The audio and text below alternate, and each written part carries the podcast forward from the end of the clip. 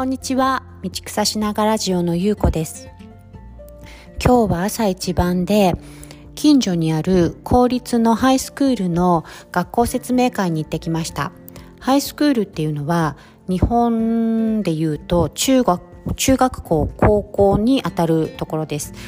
日本だと1年生から6年生まで小学校があって、で、小学6、うんと、ね、中学校3年、高校3年ってあるんですけど、えー、オーストラリアの場合は、小学校6年間が終わった後に今度7年生、8年生、9年生、10年生、11年生、12年生って、えー、6年間にあたる部分をハイスクールっていうふうに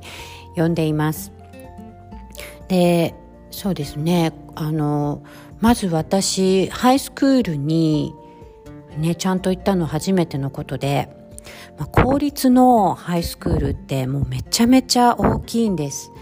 えー、4つぐらいの学校から生徒が集4つぐらいの小学校のエリアから、うん、生徒が集まってくるので、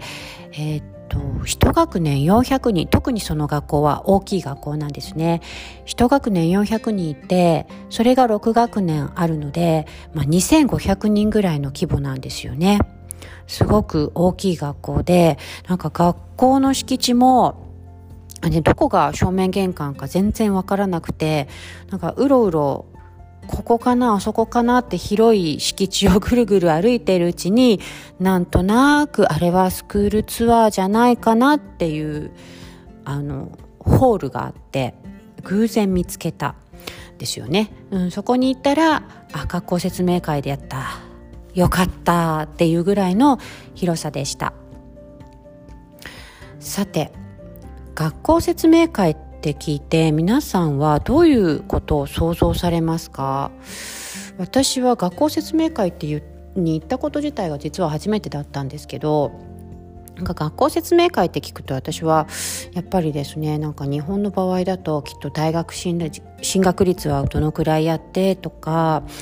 まあ、そのためにどんなスペシャルなカリキュラム英語のカリキュラムがあってとか算数はこんなスペシャルなカリキュラムがあってとかですね。でそれのこう別編でなんか音楽もできますよとかアートもできますよとか最近だとプログラムができますプログラミングができますよとかそんなのがこう 何て言うんですかね副科目としてありますよっていうような説明を受けるのかな。であとは学校の特徴っていうのを説明されるのかな。学校の見学の精神とかですね。そういうことを説明されるかなっていうのがあの学校説明会のイメージでした。で昨日実際にあの行ったハイスクールの説明会っていうのは結構ね私にとっては面白かったです。こう場所、えー、結論から言っちゃうともう本当に場所が違えばっていうところですね。うんあの説明会30分から1時間ぐらいねこうお話があったんですけどその中であのまあ学問のことアカデミックな部分についても話されるんですけどあのアカデミックそれからスポーツ音楽それからまあ他のね、えー、言語とか全部並列なんです。学問だけにこう焦点が当てられてるっていうことはないんですよね。で説明の中であらってちょっと面白く感じたのがあのまあ勉強のカリキュラムっていうのも非常にいいカリキュラムがありますよと詳しくは言わないんです。であの私たちの学校のカリキュラムはきちっとしています。で、えー、アカデミックの部分があの非常にねちゃんとフォーカス力を入れてあの組んでますよっていうと大学に行くためにどんな勉強をするっていうふうなことを、えー、想像される親御さんが多いと思うんですけれどもそうではありませんってはっきり言われたんです。で何がっていうとそうではなくて大学を目指すわけではなくて社会人になった時にどんな職業を選択しようとも社会人として必要な知識というのをきちっと学ぶということが私たちの学校の目的です。もちろん、えっと、ほとんどの生徒は大学に行くんですけれどもうん、そこがもうその学校の教育の目的ではありませんっていうことをはっきり言われたのがすごく私は印象的でした。うん、で、えーまあ、勉強は勉強でそのぐらいの時間しか割かないんですよね。それだけの説明ぐらいでした。でその他にスポーツもすごいですよ。スイミングとかスケットボールプログラムとかねネットボールっていうオーストラリアではならではの女の子のスポーツがあるんですけどネットボールプログラムっていういろんなプログラムがありますっていうのもあの勉強と同じぐらいの力を入れて説明してもらうんですよね。でそれからその学校は音楽がすごくね強い学校なんですよね。ミュージックプログラムがあって。なのでミュージックも素晴らしい。でそれからうんとねミュージカルっていうプログラムもあったりドラマっていうプログラム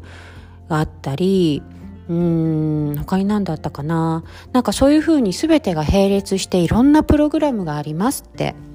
説明してもらうのもいやなんか、まあ、オーストラリアあるあるなんですけど勉強ってなんかね一つの何て言うのかなあのアスペクトっていうかたった一つのことに過ぎないなっていうのがよく伝わってきました。それからですね説明会の中で生徒たちにできるだけ多くの機会を与えるっていう言葉が何度も何度も説明されてきたんですよね。オポチュニティっていう言葉なんですけどで私は機会を与えるっていうのはどんな機会なんだろうっていう意味でちょっとねなんか具体的にハテナだったんですよね。うん、なんですけどその説明会の最後が、学校をねこういろいろ実際に案内してくれる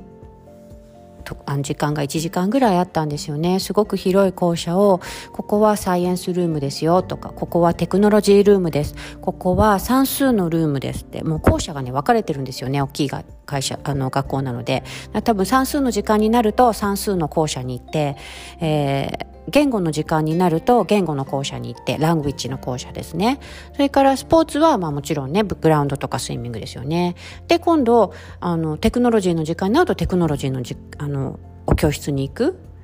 English の教室っていうのもありましたね。そんな風にね、生徒たちがどんどん移動していくんです。ちょっと大学みたいな感じなんですけど、で、その中をね、歩いてから、その opportunity っていうことのね、意味がね、はっきり分かったんですよね。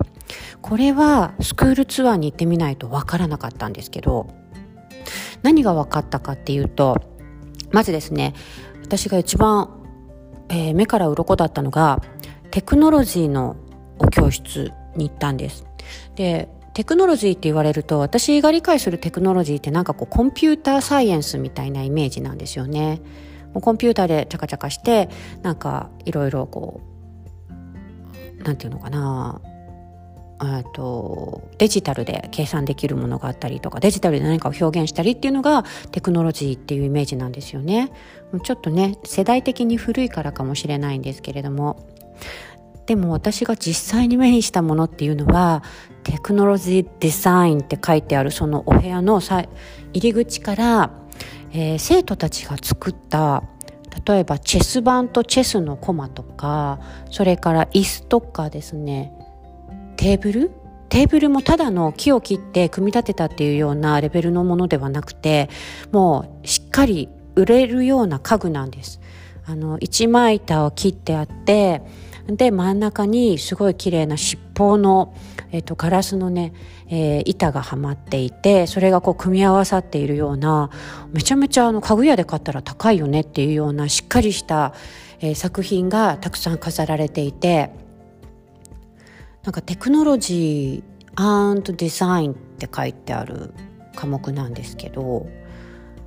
えテクノロジーってこういうことに使えるんだって思いました。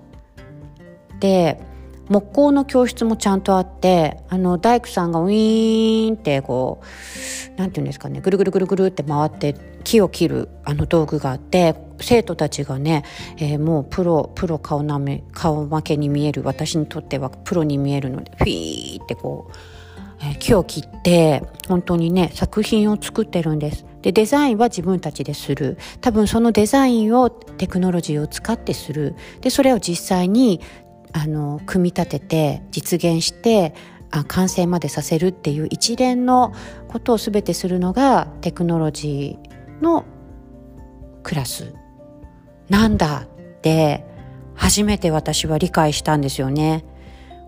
なんかびっくり目から鱗っていうか考えたこともなかったっていうかすごい感動しました。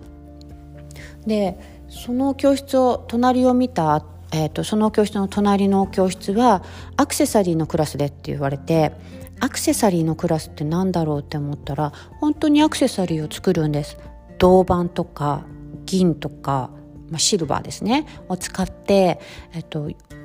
綺麗な指輪とかブレスレットとかピアスとか普通にお店で売っているようなものを生徒たちがデザインして実際に作り上げるまでっていうのをするクラスもあると。それから他の教室に行ったら今度はですね写真？メディアっていう、えーと、エリアもあってメディアも何だろうって思ったら写真を学ぶ。それからまあアート全般ですね。お絵かお絵描きじゃない painting もあったしあとはですねうんとろくろとかもあって瀬戸物を作っている、うん、クラスもありました。それね全てがねあの新しいなっていうふうに。それがあの機会というものなんだ。子どもたちに与える機会というもので、まあ、子どもたちはそのハイスクールという場所で社会に出るための準備をする。社会に出られるようにこう社会を経験し社会にある職業を経験して社会人になる準備をする場所なんだっていうのが私は昨日ハイスクールを見て思ハイスクールのねトゥアーに行って思ったことでした。なんていうか